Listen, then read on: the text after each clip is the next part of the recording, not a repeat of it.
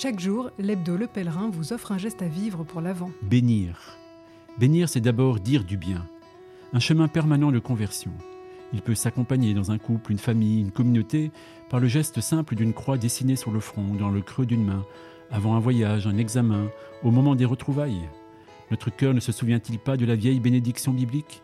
Que le Seigneur te bénisse et te garde, que le Seigneur tourne vers toi son visage, qu'il t'apporte la paix. Le pèlerin, l'actu à visage humain.